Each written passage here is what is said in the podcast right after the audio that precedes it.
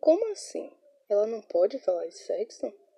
Por acaso o assunto deixa perplexo? Na moral, fale sério. Já vê como ela monta os versos?